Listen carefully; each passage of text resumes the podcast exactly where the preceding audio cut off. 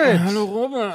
Na? Na du? Ich habe viel Lob bekommen für die Eröffnung letzte Woche mit Rumschreien. Ja, ich habe auch Kommentare bekommen, die mir das geschrieben haben. Wirklich? Obwohl ich ja das Opfer war in dem Ja? Moment. Ja, Ja, ich wurde angeschrieben. bist generell ein Opfer.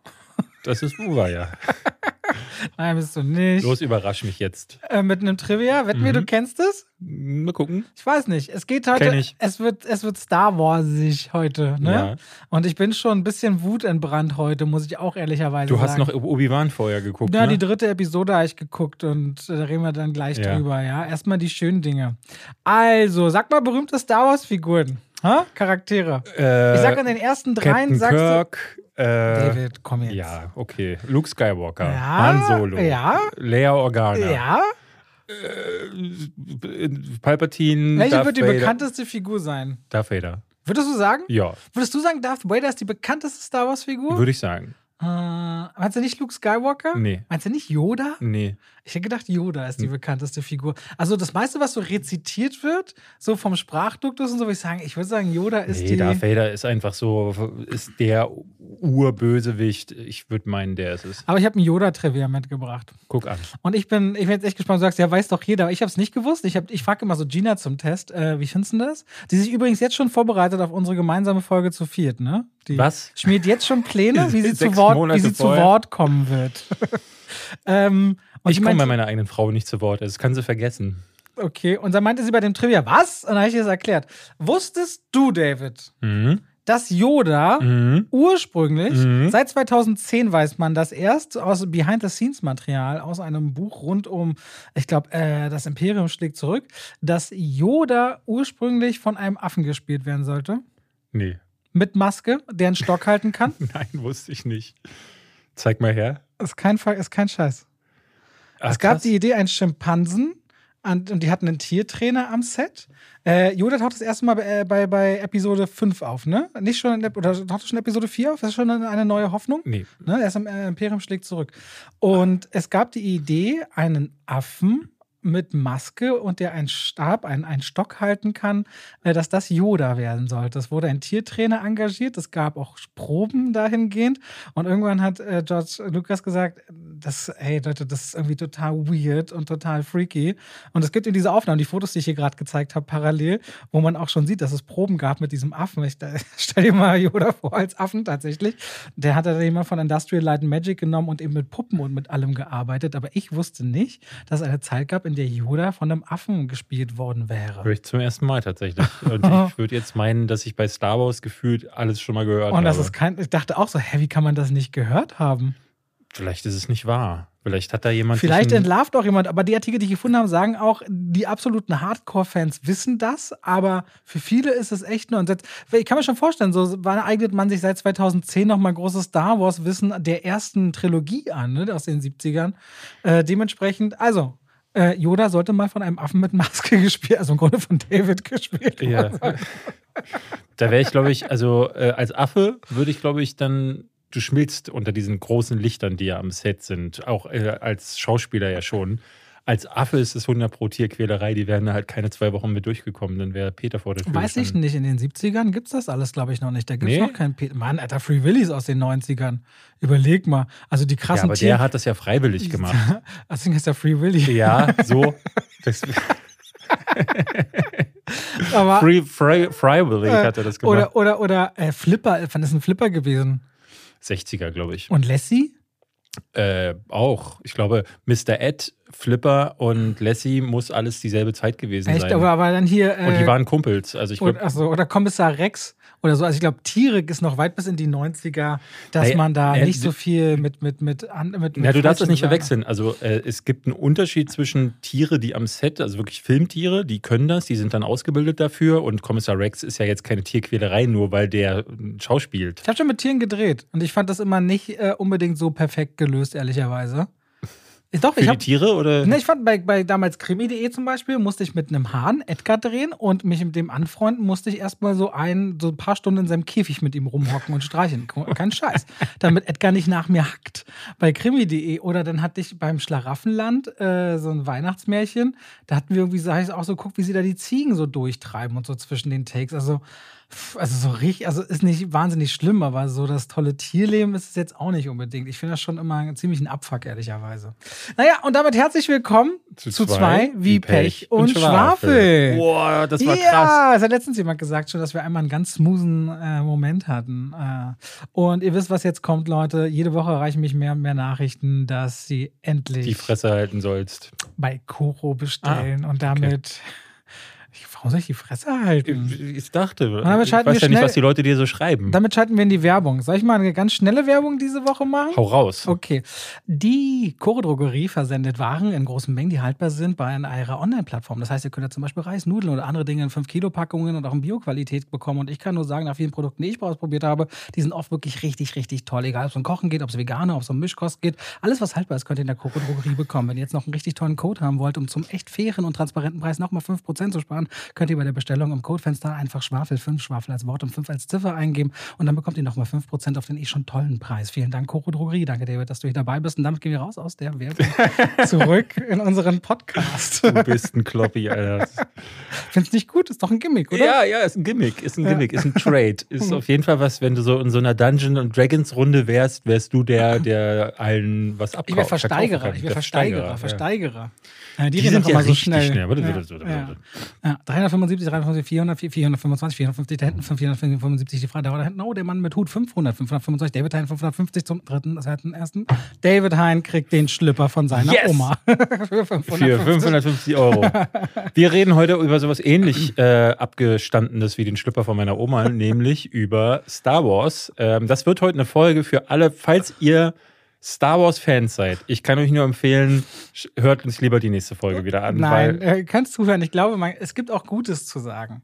Beziehungsweise es gibt auch, äh, es gibt auch, ich, ich habe ein Herz für die Menschen, die Star Wars wirklich lieben und das auch alles miterleben müssen. Das sind ja nicht wenige. Ich habe zum Beispiel einen richtig guten Freund, Domo heißt der, der das Cutter bei den Freuds. Und ähm, der, der, immer wieder eine neue Serie rauskommt und ich sage, ey, das ist doch totale Scheiße oder das ist doch Kindergarten oder das ist doch Blödsinn. Dann sagt er, ja, die wollen direkt versucht immer so ein bisschen zu erklären. Ne? Und ich merke immer, wie ihm die Seele blutet, dass er eben ein Riesenfan ist aus Kindheitstagen und wie Disney das gefühlt immer weiter kaputt macht. Mhm. Und es gibt halt nicht wenige, die da riesengroße Fans sind und dann mit ansehen müssen, wieder ihre Nostalgie auf der einen Seite und dann diese krasse Vermarktung, die für mich immer mehr so wirkt, als es, dass es nur noch darum geht, dass man gerade nicht das Abo kündigen wird, auf dieser Qualität zu agieren, mit, äh, mit ertragen müssen. Und das ist einfach denen überhaupt nicht fair gegenüber. Ich hatte heute erst ein Beispiel, weil mir auch, ich habe in meiner Insta-Story über so ein paar Szenen aus Obi-Wan, wir werden ja gleich über die Serie, die drei Episoden reden, die bis jetzt raus sind, gesagt habe, Leute, das muss doch als Fan richtig wehtun. Da kam dann halt wirklich so, ja, aber was soll denn das? Und äh, jetzt hör auf, doch selber rumzuhaten. Und weil ich auch meinte, ey, Stranger Things zum Beispiel macht das so viel besser. Ja, aber Stranger Things ist eine ganz andere Qualität. Nicht so, wenn du als Star Wars-Fan musst du doch den Anspruch haben, dass es da keine Qualität drüber geben darf. Ich meine, ich, von da kommt diese, dieses Franchise. Ich bin auf Twitter gegangen vorhin nach der dritten Folge und dachte so, ähm, mal sehen, was die Leute sagen. Das kann unmöglich so sein, dass die das Am abfeiern. Am Anfang nehmen sie es immer. Die, also in den ersten Stunden nach Release. Das droppt ja erst in den nächsten Tagen, wenn die breite Masse ja. sich die Sachen anguckt. Es ist, es ist schockierend. Also die ganzen Leute zu lesen. Ich habe Sachen gelesen von Leuten, die sagen, das war eine Folge, ich habe fast einen Orgasmus bekommen, wo ich dachte so, ey krass. Also das, das, dann kriegst du ja auch einen Orgasmus, wenn diese kleinen Telefonsex-Werbungen früher bei Sport mhm. 1 oder so, wo liefen die? Äh, also das, das habe ich gar nicht verstanden. Wir können gleich mal darüber reden. Wir wollen aber auch darüber reden, dass ja letzte Woche die Star Wars Celebration war. Ein aber auch, dass wir heute keinen Gast haben. Du hast immer einen Gast angekündigt. Ah, ja, ja, stimmt. Muss ja, ja. Das sollten wir vielleicht mal dazu sagen. Ähm, es ist so, Max hat einen vollen Terminkalender, aber wir haben alles möglich gemacht und nächste Woche wird er dann äh, tatsächlich vorbeikommen. Also, äh, nee, nee, nee, wir haben schon einen festen Termin. Er ist nächste Woche dabei und mhm. dafür heben wir uns dann auch, äh, weil er guckt gerade Stranger Things. Du hast es gesehen. Äh, ich ja nicht, aber dann könnt ihr euch beide da nächste Woche. Zehn Punkte der vierten Staffel gegeben. Ja? Ja. Cool, krass. Das freut mich ehrlich gesagt. Also muss ich ehrlich gesagt, als du mir geschrieben hast, dass die dir so gut gefällt, dachte ich so, okay, ich werde die niemals sehen, weil für mich ist das halt gar nichts. Aber ich habe dir eine Schlüsselszene zum Beispiel mal gezeigt, wo man so ein bisschen erahnen kann, dass. Ähm qualitativ ist es super stark. Und es ist ein sehr, sehr schöner Unterschied ähm, und eine schöne Referenz, auch wenn man über Obi-Wan redet. Weil ich finde, dass Obi-Wan da nicht mal annähernd drankommt. Und das ist für eine Star Wars-Serie und vor allen Dingen für die meist erwartete Star Wars-Serie ist das. Ist das so? Naja, Obi-Wan, das ist die große Geschichte jetzt, die nach weiter erzählt, was die Prequels angefangen haben. Ja, aber ich wusste nicht, dass es die meist erwartetste ist. Hätte jetzt sein können, dass, also ich weiß nicht, woher die Aussage kommt. Gibt es da so. Äh, es gibt keine Mess Also, also Hugh McGregor hat ja gesagt selber, dass es die, den stärksten Launch aller ja. Star Wars-Serien auf Disney Plus überhaupt hatte, ja. Ähm, es gibt ja. keine Messwerte dafür, aber ich würde einfach, würde einfach auch mal von mir sprechen, so, weil natürlich habe ich mich auch gefreut. Ich ja, hast du? Das habe ich gar nicht gemerkt, ehrlicherweise, weil nach dem Trailer war es ja schon so, es sieht so nach nichts aus. Na, ich, ich habe mich gefreut, Ewan McGregor wiederzusehen. Ich hatte so ein bisschen, weil eine der wenigen Dinge, die ich an den äh, Prequels mochte, zu denen kommen wir gleich, ähm, war Ewan McGregor. Ne? Und ich hatte gedacht, so, ach, bin, ich bin interessiert, was er mit der Rolle macht, was sie generell mit der Erzählung machen. Dann hieß es ja vorher, äh, Hayden Christensen kommt zurück. Der ist ja bei der Promo auch einmal durchgepeitscht worden durch alle Studios und Interviews und irgendwo irgendwelchen Kameralinsen gestanden.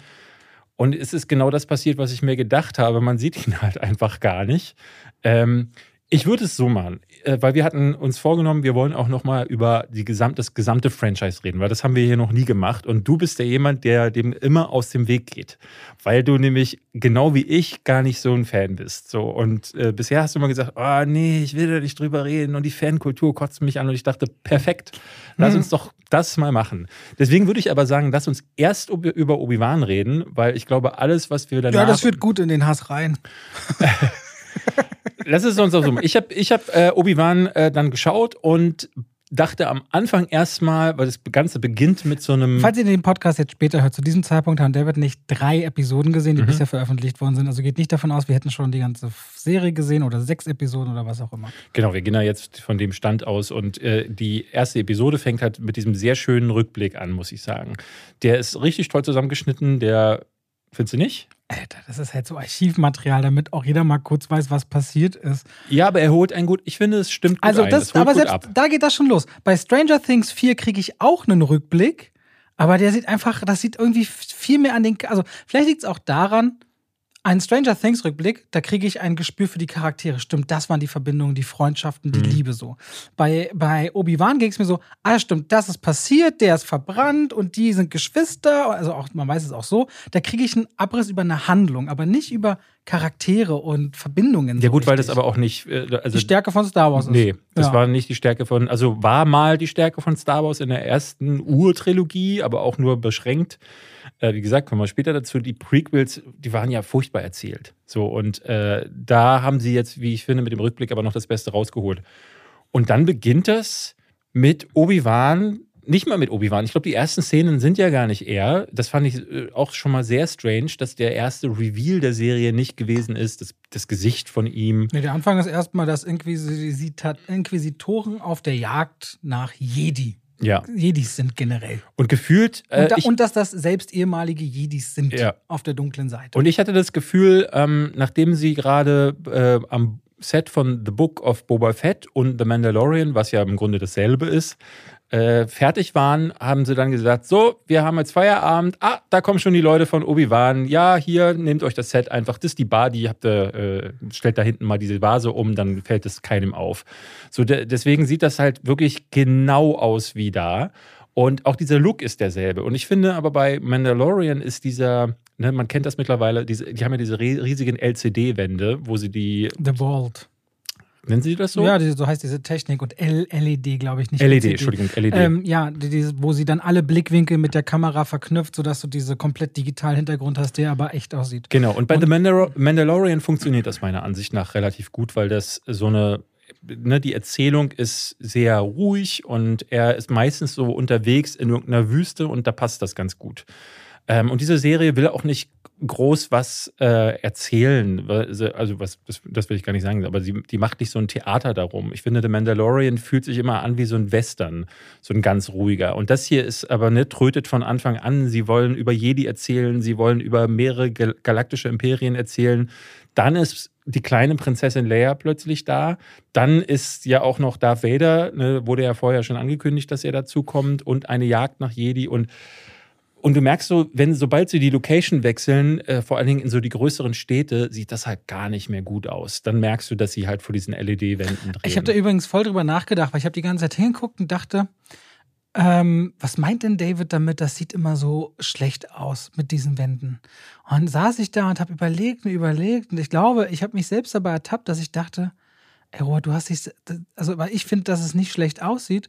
Ich, ich habe mich dabei ertappt, wie ich mich einfach daran gewöhnt habe. Ja, ja. Und erst wenn ich sowas wie Dune sehe oder Maverick, dann sehe ich erst wieder, ey, so sieht's aus. Also ich bin so schon da drin, dass ich langsam den Blick für die realen Bilder manchmal verliere. Ne, du musst dir ja nur die, du musst dir ja nur die, die, die Rückblende angucken. Ne? Also sagen wir mal, die Prequels, gerade der erste Teil, The Phantom Menace, ist ja in einer Zeit gedreht worden. Die Spezialeffekte, das war damals 1999, glaube ich. Das ging so, muss man sagen. Das sieht heute nicht mehr gut aus. Aber ich finde, dass äh, die, diese Welten die hatten eine Tiefe, das hatte eine Plastik weil sie das halt auch in die Tiefe gebaut haben. Hier habe ich immer das Gefühl, dass ab einem bestimmten Zeitpunkt endet das Set. Aber hast, du da, hast du da das eine Set Beschreibung endet. für so, ist es dir zu clean, zu glatt? Du sagst, da fehlt eine Tiefe. Du, nee, du, ja, du siehst, wo das Set endet. Du siehst, dass da eine, eine, eine Wand ist. Das ist wirklich, ähm, ich, ich kann dir das nicht wirklich beschreiben. Wenn wir das mal zusammen sehen und können Stopp machen, dann kann man das mal, mal richtig Können wir durchgehen. gerne mal. Ich finde das interessiert schockierend, dass ich da gefühlt der Einzige bin. Ich da denke dann auch immer, habe ich einen Fernseher, der ein ganz spezielles Nee, Bild gar nicht, wirft? aber 嗯 ich merke es wirklich erst so the other way around, dass mir erst wieder auffällt, was, was in Camera gedreht ist, weil ich so krass mit diesem zu digitalen, vielleicht, das können auch die paar Jahre Unterschied schon sein. Es ich gibt, weiß eine, es nicht. es gibt eine Folge, ähm, ich glaube, es ist die zweite. Da sitzt die eine Inquisitorin, ähm, ich, wie heißt sie? Ich ist weiß die, auf der sich diese ganze Rassismus-Hetze ja, jetzt bezieht? genau, genau. Sie heißt, glaube ich, Moses Ingram. Moses, mhm. Äh, die sitzt auf, äh, auf, in dieser Stadt, sitzt sie auf so einem Gebäude drauf und guckt so in der Nacht, von hinten kommt der Mondschein so rein, äh, schaut sie so über die Gebäude, weil sie mehrere ähm, Bounty Hunter angeheuert hat, um äh, Obi-Wan zu jagen. Und dann sieht sie in der Ferne, sieht sie dann Blasterfeuer. Und wie sie da si- sitzt, da dachte ich so, Wahnsinn. Also da, was, was, ist, was da echt ist an der Szene, ist sie und gerade noch so dieser vor, äh, vor äh, also dieses kleine bisschen Haus, auf dem sie da hockt. Und der gesamte Hintergrund, natürlich ist er ist am Computer entstanden, aber er ist so krass klar zu erkennen als digitale Welt ähm, und so schlecht ähm, fügt sich das ein, weil das Compositing, die machen ja kein Compositing mehr mit den LED-Wänden. Das ist ja nicht, äh, dass die um sie herum das dann bauen am PC und dann die, die Lichtstimmung auch anpassen, die, sondern die, das wird da vor Ort gedreht und dadurch siehst, die, siehst du einfach, dass sie sich anders abhebt vom Hintergrund und dadurch ist diese Fakeness einfach da Hat und das mir reißt bei- mich schon aber mal sehr raus. War das bei Mandalorian da bei dir aber noch nicht so, oder? Da Eben- eben nicht. obwohl es die gleiche Technik ist. Genau, bei Mandalorian hatte ich, äh, hatte ich äh, nochmal ein anderes Gefühl zu der Serie, glaube ich auch, weil das hier eben nochmal eine andere Geschichte für mich ist. Aber es führt ja auch nicht so oft in die Großstädte. Also du, ich merkte das auch. Bei den Großstädten ist mir auch stärker was aufgefallen, was nicht stimmt, als bei den Wüstenaufnahmen. Da funktioniert das Ja, ja. eigentlich ziemlich gut. ich glaube, ich habe auch einfach eine andere Erwartungshaltung an sowas, was Obi-Wan heißt. So, und was, was ja ursprünglich mal, muss man dazu sagen, als Film geplant war. Mein größtes Problem ist Obi-Wan selbst, der f- für mich so ein bisschen durchstolpert durch seine Handlung, weil er äh, gefühlt ne, wie so ein Depri-Typ dann da ja, auch nur weil zehn Jahre vorbei sind, erklärt sich mir nicht, warum der nichts mehr auf dem Kasten hat. Ich Ja. meine, du kannst dich ja zurück. Weißt du, man sagt ja so, Fahrradfahren verlernst du nie, aber Macht verlernt man anscheinend. Und warum Ja. das so ist, könnte man auch mal erklären, finde ich. Es, äh, es ist ganz skurril, wie sie, was sie mit diesem Charakter machen, weil ich auf der einen Seite ganz spannend finde, dass er äh, aus diesem wenigen wieder viel rausholt. Ewan McGregor hat das damals bei den Prequels schon gemacht, aber was ich total äh, krass finde, ist, welche Stelle im Drehbuch hat ihn überzeugt, das zu machen? Weil der ist ja kein Fan der Prequels gewesen. Das hat er ja immer der, gesagt. Der, der, wenn er die geschickt bekommen hat in so einem ähm, großen Umschlag, die Drehbücher, da war vorne ein Blatt drauf mit dem Angebot. Ja, Und da war ein ich Geldschein glaube, drin. das legst du zur Seite, guckst, ob das wirklich so viele Nullen sind und dann nimmst du dieses Drehbuch in die Hand und hast dich wahrscheinlich schon entschieden. naja, aber wie Ich gesagt, meine, Ewan McGregor ist das noch so ein groß, also ich sehe den wahnsinnig gerne, ne? Äh, aber war Ewan McGregor in den letzten Jahren noch so ein großer Name? Ich meine, Dr. Sleep Ja. ist für mich das letzte große. der war bei Birds of Prey, war der Gegenspieler. Ähm, dann wow, Dr. das habe ich schon fast vergessen, aber das war auch nicht gut, ne?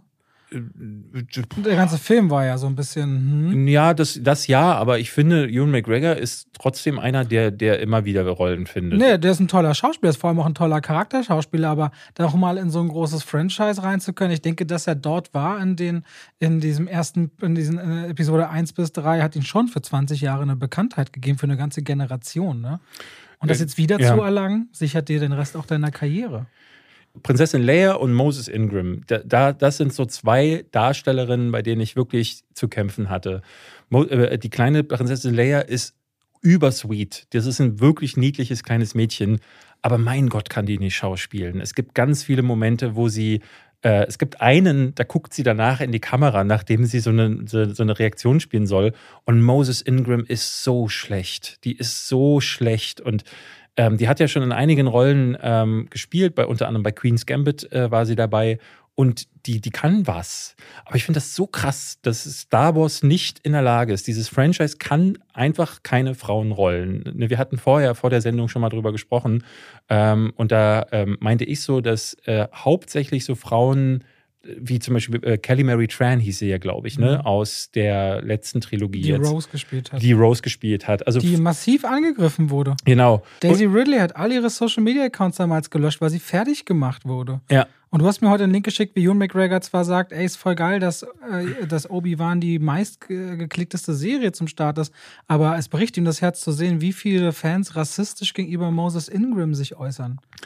Und äh, das, das, ich kann verstehen, äh, wenn Leute sagen so, ey, sie, die, die funktioniert für sie nicht, weil die funktioniert halt wirklich in der Rolle nicht und die ganze Figur funktioniert für mich nicht. Aber das dann wieder auf diese rassistische Ebene zu hieven, ich bin da immer so ein bisschen hin und her gerissen, weil ich nicht genau sagen kann. Aber ich habe keine äh, rassistischen Anfeindungen gelesen. Ich weiß aber, dass es die in der Regel gerne mal gibt. Ähm, was es aber auch in der Vergangenheit durchaus gab, ist, dass zum Beispiel, das war, gab es bei Charlie's Angels, dass die eine Kampagne daraus gemacht haben, indem sie gesagt haben, äh, die ganzen Frauenhasser mögen unseren Film nicht. Und ähm, das war tatsächlich, klar, gab es da auch Leute, die gesagt haben, hey, es ist zu Vogue und so, aber es ist tatsächlich häufig so bei Ghostbusters, bei Charlie's Angels und so, dass die, die, Filme halt leider auch dann schlecht waren und dass die dann da im Nachhinein daraus, die Macher haben versucht, daraus so ein Ding zu machen, äh, wir gegen alle, wir können uns nicht gegen den Internetmob wehren. Und hier bin ich mir ehrlich gesagt nicht sicher, wer, also was ist es jetzt? Diese Figur, die, die Rolle? Moses Ingram schreibt, ich verstehe sie auch einfach nicht. Ne? Also da ist irgendwo ein Machthunger vergraben und warum sie um. Ich verstehe das Motiv der Figur nicht. Und dass das sie wird auch, vermutlich noch erklärt. Ja, und von jetzt auf gleich mordet sie. Ja, aber drei Episoden und ich verstehe eigentlich die Antagonistin nicht. Ja, wir wissen immer, aus allen Filmen, aus allen Filmen wissen wir, dass ein eindimensionaler, langweiliger Gegenspieler schon mal ganz klar ein Indiz dafür ist, dass der Film schlecht ist. Und um das zu verkraften, muss die Hauptfigur einen extrem inneren Konflikt haben, der so spannend ist, dass der Gegenspieler nicht mehr wichtig ist, um dann noch ein guter Film zu sein. Und wir haben es jetzt auch letztens beim Tor 4 Trailer gesagt, dass schon Christian Bale in diesen paar Sekunden so wirkt, als hätte der richtig was in diesen Charakter reinzulegen in den Gegenspieler. Und bei Star Wars brilliert das, das, das konnte ich an Kylo, das hat mich an Kylo Ren ehrlich gesagt so ein bisschen fasziniert, weil Adam Driver zumindest mit seinem Gesicht und seiner Art und in seinem Zwiespalt etwas hat, was ich so vorher noch nie in Star Wars gesehen mhm. habe. So eine wirkliche Vielschichtigkeit. Und ich habe äh, damit einfach das Problem, ich werde damit nicht warm. Und dann ist es aber auch so ein Obi-Wan, es gibt in jeder Folge Szenen, die wirklich nicht bloß logisch schwach sind, sondern einfach schlichtweg dumm sind. Ich habe heute Sachen gepostet, Obi will mit äh, oder Obi-Wan will mit, äh, mit, mit Lea durch eine Laserlichtschranke, was auch immer. Und die will er kaputt machen und schießt deswegen auf den Sicherungskasten daneben. Aber rechts daneben und links daneben diese Häuserschlucht, links ist ein Meter Platz und rechts sind zehn Meter Platz. Du kannst drum herumlaufen. Andere Sequenz, Lea liegt im Boden in der Häuserschlucht, Obi-Wan steht auf einem Haus, fünf Stockwerke hoch, sie steht auf, er kommt um die Ecke des Hauses und sagt, wie bist du denn jetzt dahin gekommen? Du hast hast, es gibt eine Stelle mit Feuer, wo man sagt, ey. Mhm. Das äh, ist für viele der Moment der dritten Folge. Äh, ich will Ihnen jetzt nicht spoilern, äh, was ich euch sagen kann. Es gibt eine große Feuerpfütze und da steht dann einer der Antagonisten, äh, der dann einen der Helden erreichen möchte. Und darum herum stehen Stormtrooper, die sagen, wir kommen nicht durch das Feuer. Und ich dachte so, ja, dann lauf doch drum herum. Also es ist wirklich irre und es gibt machtbegabte äh, Figuren, die dann anwesend sind, die dieses Feuer auch irgendwie wegforce pushen könnten. Äh, ich meine, ich finde es so drollig, dass in Star Wars alle möglichen Jedi-Kräfte die ganze Zeit erfunden werden, wie zum Beispiel jetzt in, der, in dem letzten Star Wars-Film, wo dann plötzlich Machtheilung dazu kam, die vorher nie etabliert wurde in den Filmen. Und dann in solchen Momenten versagen die Figuren. Ich finde das Writing dieser, dieser Serie bisher absolut zum Kotzen. Also die Figuren haben für mich kaum Motivation. Ich finde, äh, äh, Obi-Wan ähm, funktioniert für mich als Figur nicht. Am schlimmsten finde ich Darth Vader. Die, die Dialoge, die sie bisher miteinander ähm, äh, dies, äh, diesbezüglich gab, fand ich so, ey, das ist das, was es zu sagen gibt äh, nach all der Zeit. Und dann gibt es auch so einen Moment, äh, die, die, wo viele geschrieben haben, dass er ihnen ähm, so ein bisschen die Gänsehaut, die den Rücken hochgejagt hat, ist, äh, wo Obi-Wan erfährt dann irgendwann äh, von Anakin, ne, dass der, also das hat mich total überrascht. Es, es heißt dann, Anakin Skywalker lebt. Und er guckt so gefühlt zwei Minuten in die Kamera, ist total schockiert und Ewan McGregor spielt das richtig krass, ne, dieses Trauma, was dann quasi so hochkommt und äh, das wird dann auch noch mit so alten Szenen untermalt. Aber ich dachte so, ey, das sind 15 Jahre vergangen oder mehr, seitdem das damals passiert ist. Und dass die Figur das nicht wusste, habe ich nicht gewusst. Zehn Jahre. Zehn Jahre.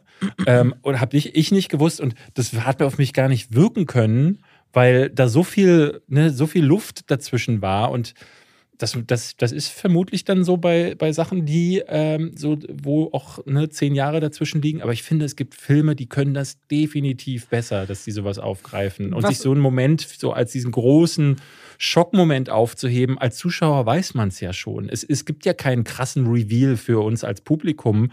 Deswegen kann ich nicht nachvollziehen, was die Figur dann richtig durchmacht, weil das gab es schon mal an diesem, dieser, dieser emotionale äh, Hammer verpufft irgendwie. Und das, das, genau solche Momente sind in einer Tour in dieser Serie.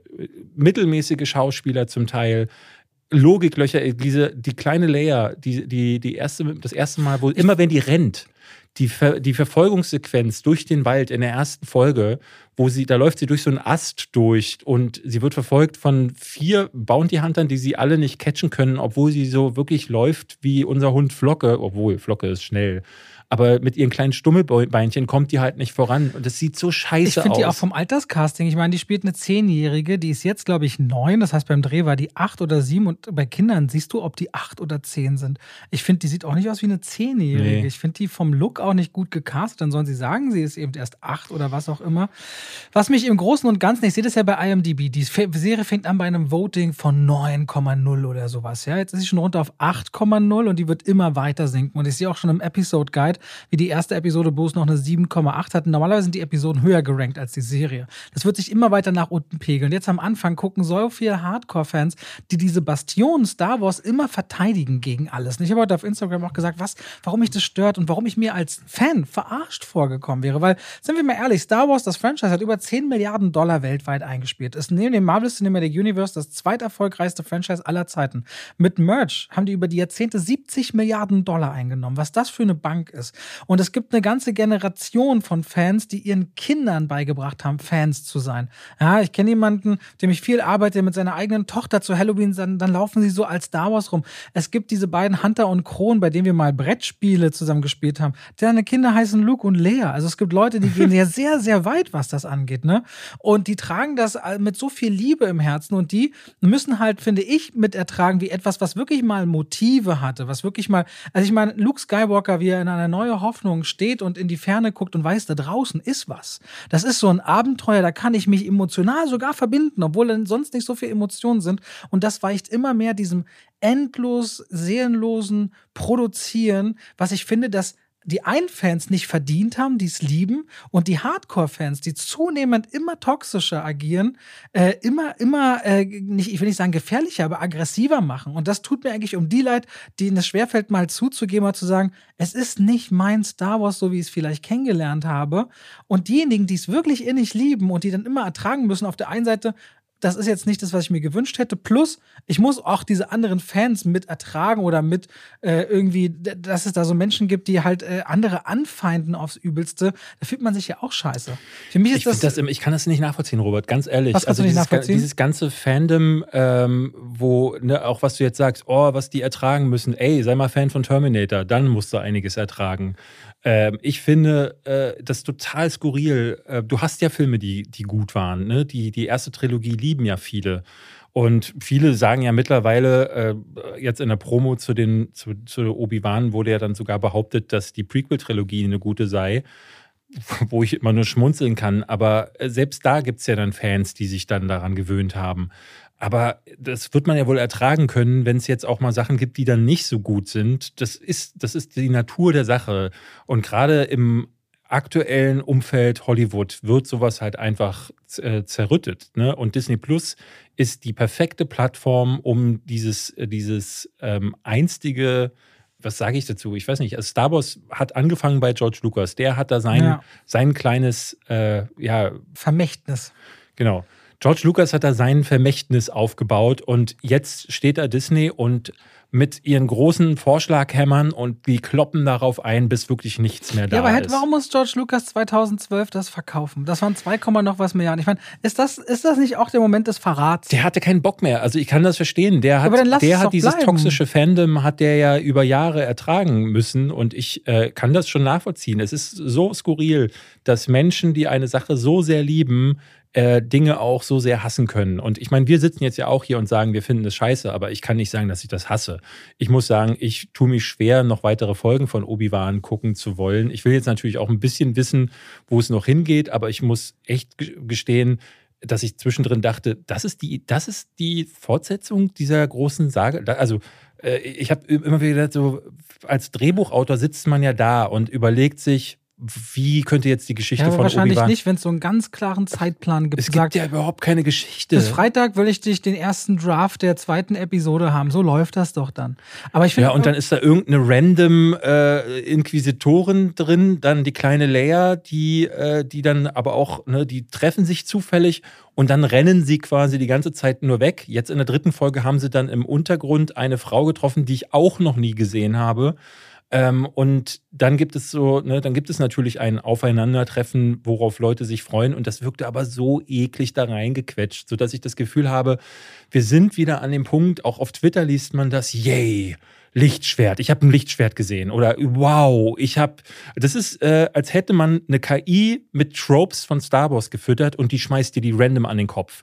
Und das ist diese Serie und das ist Disney Plus. Also wir können jetzt ja mal ein bisschen schwenken rüber zu der Star Wars Celebration. Ich wollte ganz kurz sagen, ich hatte, wenn ich, ich habe auch ein paar Fans im Freundeskreis und Nachbarn, denen schreibe ich dann so, ey, ich bin, also Obi-Wan ist ja wohl nix und dann schreiben die auch so, ey, ich habe mir auch so viel mehr erhofft und das ist ja lächerlich hier und da. Also ich glaube, es gibt auch ein, ich nenne es jetzt wahres Echo etwas, das wird in den nächsten Wochen sich entfalten. Und ich glaube, das wird nochmal ein anderes Backla äh, andere Backlash sein, als jetzt zum Beispiel bei The Book of Boba Fett. The Book of Boba Fett haben, glaube ich, nicht so viele Leute gesehen und es ist äh, genauso wie auch The Mandalorian. Ne? Das ist, Mandalorian ist eine Geschichte, die ist weit links außen. Irgendwo am, äh, am Rand äh, ist so eine Figur, die, mit der man vorher noch nie zu tun hatte. Boba Fett war wieder was anderes, weil das ist schon eine bekanntere Figur gewesen, aber auch nicht so ganz. Wenn man Der hat ja eine Screentime von irgendwie drei Minuten noch und, was Ja, und also ich habe nie diesen, ich habe ja nie den Hype um den verstanden, weil alles, was der ja äh, bekommt, ist auf die Fresse in den alten Filmen. Ich glaube, ehrlich gesagt, ich hatte immer das Gefühl, der wird eher dadurch so bekannt, weil sein äh, untypischer Helm so in der Menge der Sturmtruppler und Darth Vaders und so weiter mit seinen Farben super Merchantartikel. Ich habe das Gefühl, der ist bekannt geworden, weil er im Merchandise gut funktioniert hat. Klingt, für mich wirkte das immer so. Womöglich. Und es gab ja dann auch dieses Expanded Universe, wo, glaube ich, einige Geschichten über den erzählt wurden. Und es gab ja dann dieses Ding, dass er im Salak, äh, so heißt ja diese Sandkreatur, mhm. überlebt haben sollte. Und The Book of Boba Fett war ja dieser Moment, wo er aus dieser Kreatur ausbricht. Das war in der Serie zwei Minuten wert das zu zeigen. Du hast ja gesagt, wie enttäuscht du damals warst. Man darf nicht vergessen, du hast es gar nicht gesehen, ne? Gar nicht, weil ich schon dachte, nee, es interessiert mich nicht. Und dann hörte ich von allen, ja, ist ganz schlecht. Und dann hörte ich, Mandalorian rettet die Serie, als er auftaucht. Im Grunde ist das Ganze ein Lückenfüller bis zur dritten Staffel Mandalorian, die sie ja auf der Star Wars Celebration mal zeitlich eingeordnet haben, wann sie rauskommt. Und die vierte wurde auch angekündigt. Ja, das Ding wird auch laufen. Ich meine, du ja. bist ja auch ein. Ich, also ich meine, du bist ja auch der, der gesagt hat, die zwei, mir gefällt die zweite ja nicht mehr so gut wie die erste. Mhm. Die gefällt die zweite sogar besser als die erste. Und ich meine, ähm, Pedro Pascal ist eigentlich ein cool, einfach ein cooler Typ. Aber ich glaube auch, überleg mal, du nimmst das und erzählst die Geschichte von einer Figur, die so vorher nicht vorkam. Und damit konntest du eine eigene Geschichte mhm. erzählen, mhm. die funktioniert, ohne dass du Star Wars verstehen und kennen musst. Aber dann mit Boba Fett und mit dem hier und was gab's noch? Bad Batch, aber das ist Animation. Gab es noch eine andere Serie? Nee, es ne? gab noch diese Anime-Nummer, ja. wie Star Wars Visions hieß das. Mit diesen weiteren Star Wars-Serien begibst du dich wieder in Bereiche, wo es einfach diese, diese Schnittmengen mit früher gibt, wo du einfach nicht einsteigen kannst. Also ist, Mandalorian ist eine super Identifikationsmöglichkeit zu sagen, hey, hier finden, vielleicht werde ich ja Star Wars-Fan so. Na, ja, auf das, aber Auf Ja. der Star Wars Celebration wurden jetzt ja ähm, Star Wars Celebrations, um, um das kurz einzuordnen, das ist ein, glaube ich, jährlich stattfindendes Fest, was Also jetzt zu Corona nicht, aber in Anaheim. in Anaheim und da wird dann von Kathleen Kennedy und wie sie alle heißen werden, dann die neuen Projekte ge- vorgestellt oder erste Trailer zu bereits Das, bekannten was die. BlizzCon im Gamer-Bereich Genau. zum Beispiel ist und so weiter und Genau. so fort auf Star Wars bezogen. Angekündigt wurden acht neue Projekte und es wurden auch erste Trailer gezeigt zu bereits bestehenden Sachen. Und ich dachte so, acht neue Projekte und habe mir dann mal durchgelesen. Ähm, also ich glaube, der, der Trailer, der bereits jetzt existierte zu Andor. Prequel zu Rogue One. Und ich dachte so, wow, also zu Rogue One, was ja nicht so richtig funktioniert hat, muss man ja dazu sagen. Das ist ja kein, ich glaube, bei Disney wurde das jetzt nicht als großartiger Erfolg gewertet. Dazu ein Prequel mit den Figuren, die in Rogue One eigentlich gestorben sind. Und das Ding heißt Andor. Und ich dachte, wir sind bald an dem Punkt, wo zu jedem Planeten, auf den es in der Star Wars Lore gibt, und zu jeder Figur, die irgendwie einen Vornamen hat, werden wir eine eigene Serie haben. Am Ende sagt sich Disney, solange die Leute das Abo nicht kündigen, machen wir einfach weiter. Wir brauchen Content-Maschinen. Aber Es fühlt sich nicht nach ist. Liebe wie Inhalt an. Die wollen bis 2024 ist es, glaube ich, 350 Millionen Abonnenten haben. Das wirkt utopisch angesichts der Tatsache, dass, Disney, äh, dass Netflix das erste Mal Abonnenten verliert. Mhm. Und sie auch fürs nächste Quartal gesagt haben, sie werden voraussichtlich nochmal zwei Millionen Abonnenten verlieren weltweit. Und ähm, Kein Wunder. es geht, es geht äh, einzig und allein darum, Content um jeden Preis. Ja, aber es, äh, ne, man sieht jetzt gerade bei Obi-Wan, sieht man, also da hätte ich wirklich gedacht, dass sie eine Geschichte haben. Und ich habe gedacht, dass sie da auch ähm, das anders machen als jetzt bei The Book of Boba Fett. The Book of Boba Fett wirkte wie, was machen wir jetzt? Wir brauchen Content. Die Figur äh, ist irgendwie groß, aber du merkst es in der Serie, dass sie keine Geschichte zu erzählen haben. Und jetzt merkst du es wieder. Und je, dann wollen sie mir mit Andor irgendwas äh, vorlegen, was. was Ja, das klingt eigentlich wie so eine Praline von Lind, ne? Wenn die dann immer so die Andor-Praline. Das Ding ist, bei Mandalorian ist es doch vor allem, äh, wie heißt der Schöpfer, äh, der, der, der Star Wars so liebt und König der Löwen und Dschungelbuch John gemacht hat? Favreau. So, John Favreau, einer, der Star Wars liebt. Und du merkst dann, du musst die richtigen Leute haben, die das machen. Und auch die Episode, ich glaube, in Mandalorian gab es ja eine Episode inszeniert von Taika Waititi, richtig? Und Ja. auch da merkte man an dem Humor, das ist super speziell. Und wenn Taika Waititi, wie auf der Star Wars Celebration verkündet worden ist, einen eigenen Kinofilm macht, der angeblich schon 2023 ins Kino kommen soll. Was ich auch total skurril fand. Wo ist denn diese. Der war nicht anwesend, Kathleen Kennedy hat das nur gedroppt. That's it. Ja, und was ich krass fand, äh, weil Ryan Johnson soll ja angeblich eine eigene äh, Trilogie machen. Und gefühlt hatte ich, äh, hatte ich das äh, im Hinterkopf, dass es noch drei andere Filme geben soll. Also, weil es gibt ja noch den von Patty Jenkins, äh, der, äh, ich glaube, der heißt Rogue Squadron. Äh, dieser Film, wo es um eine, ich glaube, X-Wing-Staffel geht, die krass ist. So, dann gibt es jetzt Andor, diese Prequel-Serie. Ich muss sagen, der Trailer sah nett aus. Der sah wirklich, er sah äh, deutlich wertiger aus als Obi-Wan jetzt. Aber das sind natürlich immer so Bilder, die so durchrutschen. Aber ich hatte irgendwie das Gefühl, das könnte was werden. Angekündigt wurde auch The Skeleton Crew. Das finde ich aber eigentlich ganz spannend von der Idee. Was? Äh, The Skeleton Crew. Weil das könnte, ich bin ja so, was mich zum Beispiel, ich komme schon wieder zu Stranger Things oder was ich auch bei S sehr mochte, ist, wenn eigentlich düstere Ereignisse passieren, weil ich glaube, Skeleton Crew, da geht es um das Zerfall des Imperiums oder Aufstieg des Imperiums. Auf jeden Fall eine relativ düstere Zeit, de- den Zerfall des Imperiums aus Kinderaugen. Aber aus ja, der Sicht ist, der Kinder. Aber merkst du, was da passiert? Äh, Sie nennen dann das äh, The Kindergarten Files und das sind dann die Jahre, wo Anakin Skywalker im Kindergarten war. ich und dann gibt es noch die Frühstück-Episode. Nee, ich glaube, aber ich glaube nicht, dass das bekannte auf Figu bekannten Figuren sich stützt. Das ist das Ding, wo auch Jude Law dabei sein soll. Ja, ne? ja, aber, es, aber genau das ist es ja. Also hier wird mal ein kleines Bruchstück erzählt, da, ähm, also im Grunde das, was das Expanded Universe vorher in Buchform war. Aber äh, was die offensichtlich gar nicht verstehen, ist, dass, äh, dass es natürlich schön ist, als Star Wars-Fan hier mal ein Videospiel zu haben, sowas wie äh, The Force Awaken, nee, äh, wie, wie hieß es? Battle, Battle, Battle, Battlefront, Battlefront. genau, aber äh, ich meine eher so äh, The Force Unleashed hieß das, wo, Mhm. wo du dann so richtig diese Sternenkreuzer vom Himmel reißen konntest mit deinen Machtfähigkeiten. Aber auch mal ein Buch hattest oder eine geile Comicreihe hattest. Aber als Star Wars-Fan wusste man, man kann dieses Expanded Universe nutzen, um sich diese ganzen kleinen Geschichten aus den Universen und beziehungsweise aus den unterschiedlichen Galaxien durchzulesen.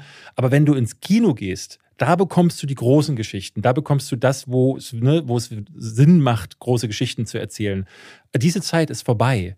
Die gibt es nicht mehr, ne? weil ähm, das Fernsehen oder jetzt die Streamer betrachten sich äh, selbst ja irgendwie auch als das kleine Kino und ich finde, selbst im Kino ist es ja mittlerweile auch so geworden, dass da Sachen reingeworfen werden, wo ich denke, pff, das hätte jetzt, das hätte jetzt nicht unbedingt, also gerade die letzte Trilogie zum Beispiel, das wirkte ja wirklich wahnsinnig zusammengewürfelt. Ich meinte auch, ich glaube so mit Rückblick, ich muss, ich glaube, ich habe 8 und 9 einfach viel zu hoch gehalten, die Stange. Du, wir haben ja damals, also das glaube ich, wenn ich überlege, was sind meine größten Review-Fehler, ich denke, die werden sich bei Episode 8 und 9 wiederfinden. Lass uns mal gleich drüber reden. Ja, ich Lass wollte noch ganz kurz äh, was zu dem sagen, was du gerade bist. Das ist mir entglitten. Achso, was ich sehr anstrengend immer finde, bei Marvel passiert das zum Beispiel nur punktuell ähm, dass Handlungen nochmal zurückspringen oder eine ganze Serie eine Figur findet in einem bestimmten Abstand. Äh, klar, wo ich es weiß, dann Marvel Cinematic Universe, wir finden uns dort.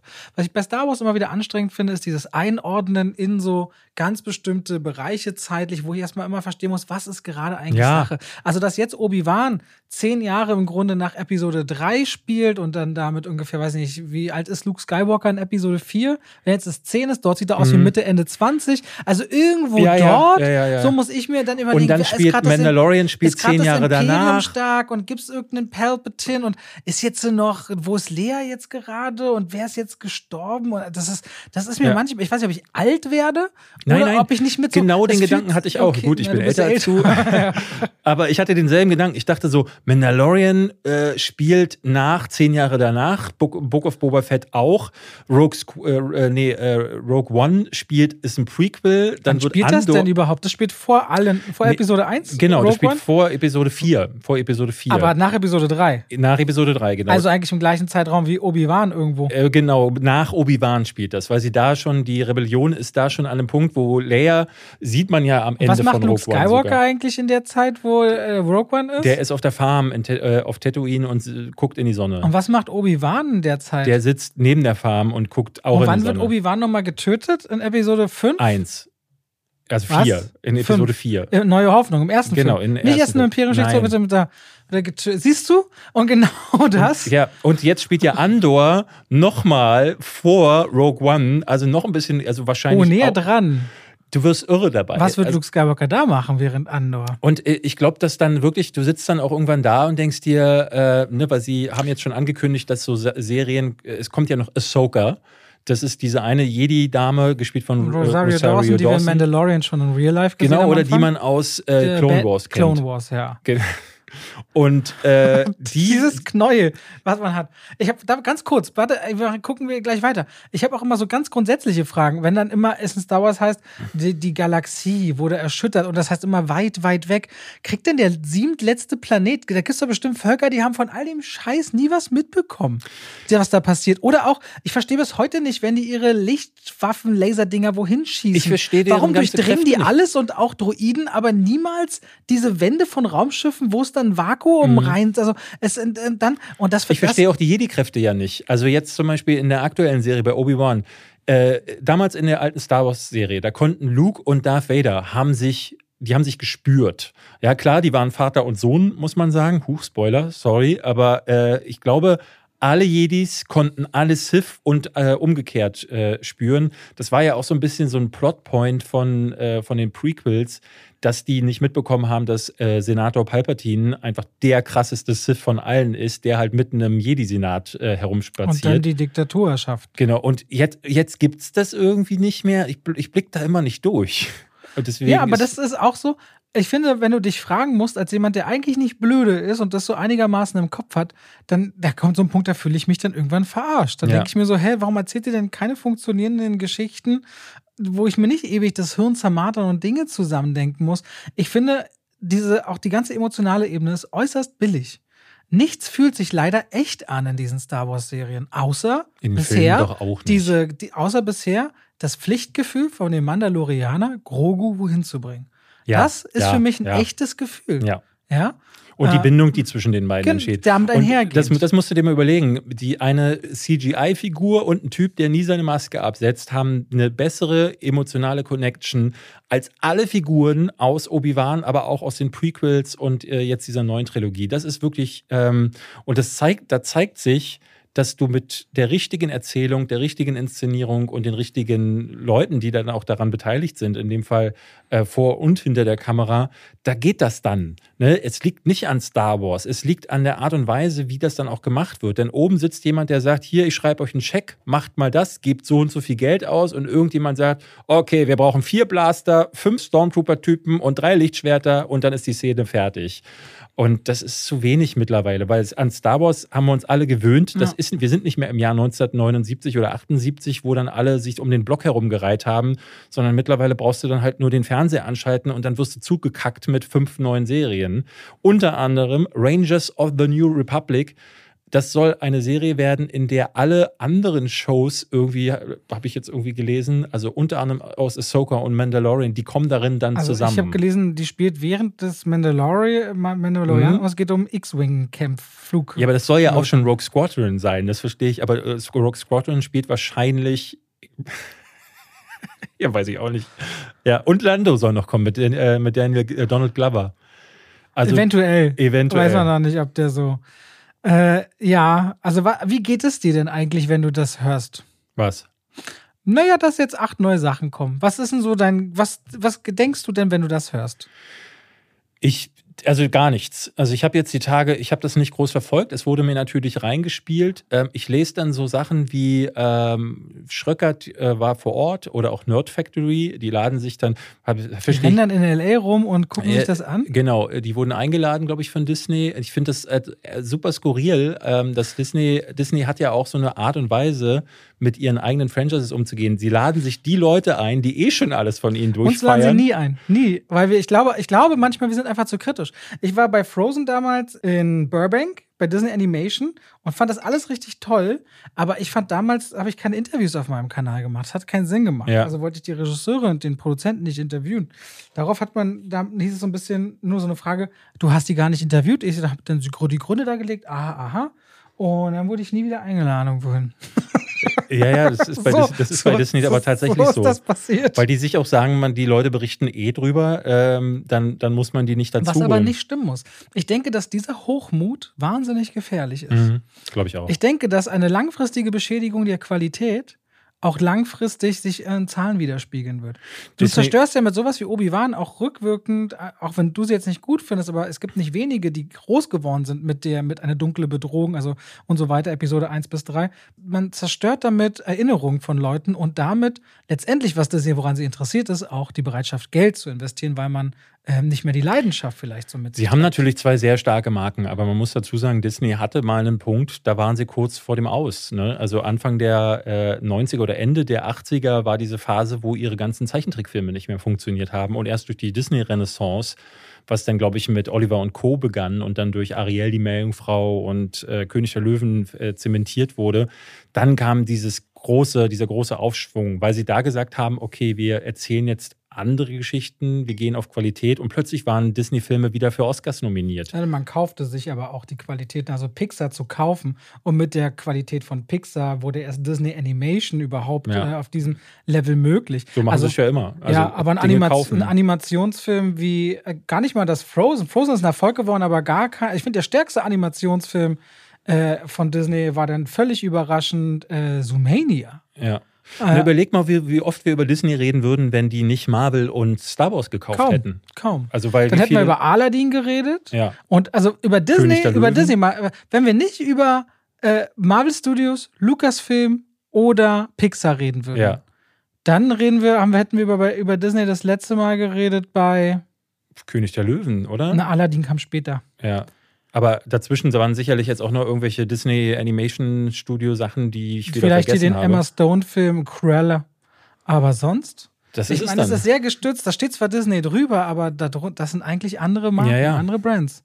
Und äh, das finde ich halt super schade, dass da, äh, dass sich, sich da irgendwie auf, an, an Star Wars dann vergriffen wird. Ich hab früher, äh, ich, um, ich, um nochmal zurückzukommen auf, äh, auf äh, Nerd Factory, der hatte getweetet, ähm, dass diese Star Wars Celebration für ihn Star Wars wieder gerettet hat.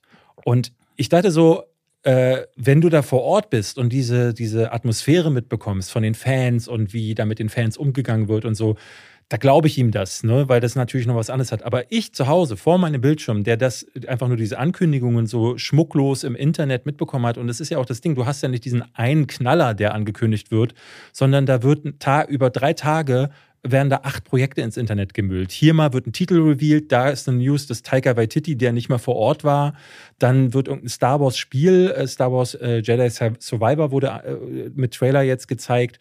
Und so hatte ich das Gefühl, tröpfchenweise hier mal so lieblos was vorgeworfen zu bekommen.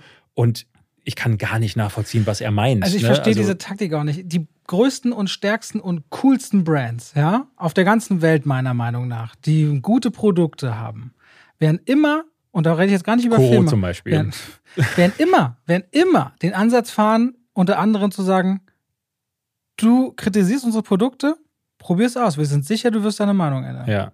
Das ist der Ansatz. Den Kritikern die Plattform zu geben, A, sich zu äußern, aber auch ihnen die Chance zu geben, vielleicht mal so nah ranzukommen, um besser zu verstehen. Und das äh, halte ich für äußerst schwierig, nur die Leute, die einen mögen und dann immer weiter wachsen zu lassen und so weiter. Halte ich für schwierig, weil man ein paar richtige Brands zu richtigen Momenten hat, weil irgendwann läuft das aus. Wir haben auch viele Nachbarskinder bei uns, die sagen, oh, Elsa-Kostüm und so weiter. Ne? Aber irgendwann werden die auch mal älter und da muss man sich fragen, wie, was, wo. Na, gerade wenn, also wenn, wenn das mit der Qualität so bleibt, bei den Filmen und bei den Serien, dann sehe ich da, äh, was die Zukunft an, äh, angeht, gerade in Bezug auf Star Wars. Marvel ist nochmal ein ganz anderes Thema, das würde ich in einen eigenen Podcast füllen. Aber bei Star Wars sehe ich schwarz. Qualitativ das- auf jeden Fall. Monetär das- nicht, genau. aber qualitativ. Äh, Du musst dir mal überlegen, äh, Han Solo oder Solo, wie er ja hieß, äh, der Han Solo Solo-Film, war ein Flop. Das galt für Disney als Flop. Es hat nicht wenig eingespielt, aber das war für die kein Erfolg. Und das musst du Das war schon ein Flop. Das war kein, das war ein Flop. Der hatte aber schon so 300, 400 Aber man muss sich mal überlegen, woher es kam. Star Wars Episode 7 ist bis heute der erfolgreichste Film aller Zeiten in den USA. Ja. In den USA. Der Ja. hat fast in den USA, weiß ich nicht, fast eine Milliarde Dollar in den USA eingespielt. Um die 800, 900 Millionen. Noch über 900. Und dass dann die beiden Fortsetzungen weniger einspielen, ist ultra selten in Trilogien der Fall. Normalerweise geht es immer nach oben. Mhm. Ja, auch nicht immer, aber äh, das zeigt sich halt eben, ähm, ne, dass Word of Mouth und beziehungsweise die, die spätere Rezeption, die zeigt dann halt, was dann wirklich dahinter gesteckt hat. Und hinter dem Hype steckt halt leider nichts mehr. Und- Und, ich, diese Serien werden zusätzlich das Grab weiterschaufeln. Aber weißt du, warum es sehr früh eigentlich zu sehen war? Es gibt diesen einen Moment, über den habe ich mich immer aufgeregt. Ich habe das auch immer wieder erwähnt, als sie den Trailer zu Star Wars Episode 7 rausbrachten, The Force Awakens. Dass sie damals, und das verstehe ich bis heute nicht, da haben sie den Moment, in dem Han Solo und Chewbacca aufeinandertreffen Mhm, oder da sie hat er gezeigt. Und dann der Moment sagt, wir verschenken diesen Moment lieber und gönnen Mhm. ihn nicht den Fans im Kino, aber wir wollen, dass ihr reingeht und dafür, weißt du, das, das den Fans zu nehmen, kann ich bis heute nicht verstehen. Na, oder anders. Für mich hat das eher gesagt, oh, diese Szene zeigen sie im Trailer. Wer weiß, was sie sonst noch im Film zu zeigen haben. ja, das ist das Kalkül und dann, Genau. aber die ist die kalkulierte Enttäuschung, Ja. aber dann hast du das Ticket schon gekauft. Eben. Und, das ist so. Dann stellt sich mies. raus, dass sie eigentlich den, den ersten Film nur noch mal nachgedreht haben und gar nichts zu erzählen hatten und dann darüber hinaus eigentlich auch äh, eine Trilogie geschaffen haben, die keine war. Ich würde sagen, da kommen wir jetzt einfach mal hin. Lass uns mal ranken, wie wir die äh, originalen neuen Filme gefunden haben. Das haben wir hier nämlich noch nie gesprochen. Robert, ihr müsstet sein Gesicht jetzt gerade Oh sehen. Warum, warum, warum, warum tut dir das so weh? Na, erstens, weil ich müsste erst mal wieder richtig wissen, worum es geht. Das, ne? ist ja, das müssen wir ja nicht, das ist ja egal. Nee, schon. Also für mich zum Beispiel, ich würde sagen, neun von zehn Star Wars-Fans, also richtigen Star Wars-Fans da draußen, sagen, äh, Imperium schlägt zurück ist auf Platz 1. Das ist für mich zum Beispiel Sehe ich nicht zum Beispiel Fall. komplett anders. Für mich ist das, okay. Was ist deiner? Ich würde sagen Episode 4. Ah, okay. Den Für mich ist dieses, das ist das einzige Mal, dass ich mich so richtig mit Star Wars verbinden kann, ist Luke Skywalker, der da draußen schaut und spürt, da ist eine Aufgabe, da ist was. Aber lass uns mal, Da- äh, da Film, lass mal so- Film für Film Ja durchgehen. gut, dahinter kommt halt viel Brühe. Wir fangen am besten mit dem Film an, der quasi auf der Eins ist, nämlich mit Episode 1, der ja, das ist ja mal das Irre, du redest von dem ersten Film und meinst aber den, der Episode 4. Das ist ja auch der erste, den ich geguckt habe, ehrlicherweise. Äh, die, ah, Episode okay. 1 ist der erste. Ich habe erst sehr spät Star Wars geguckt und Ah, da okay. fand ich das ganz cool mit diesem Podrace und so. Das fand ich eigentlich irgendwie ganz süß, aber ich konnte überhaupt nicht so diese Welt und das hat das war irgendwie mir alles sehr merkwürdig. So, worum es darin geht, das ist die ganze Sache. Sie, es, sie müssen irgendwas. Der Film ist super Bullshit. Sie müssen irgendwas von irgendwo bringen und treffen Anakin zwischendurch und an, spüren, dass es- Anakin voll es- was drauf hat. Es fängt an, ne, du hast halt, muss man dazu sagen, ich bin damals mega gehypt gewesen. Ich habe den damals in Brighton gesehen. Ich war auf Auslandsurlaub, äh, Sprachurlaub. Äh, da haben mich meine Eltern hingeschickt und hatte da die erst, das erste Mal die Möglichkeit, den zu gucken. Und ich war einer der, ich hatte in den 90ern die Videokassetten der alten Filme gesehen und hatte dementsprechend war ich schon ein bisschen vorgehypt.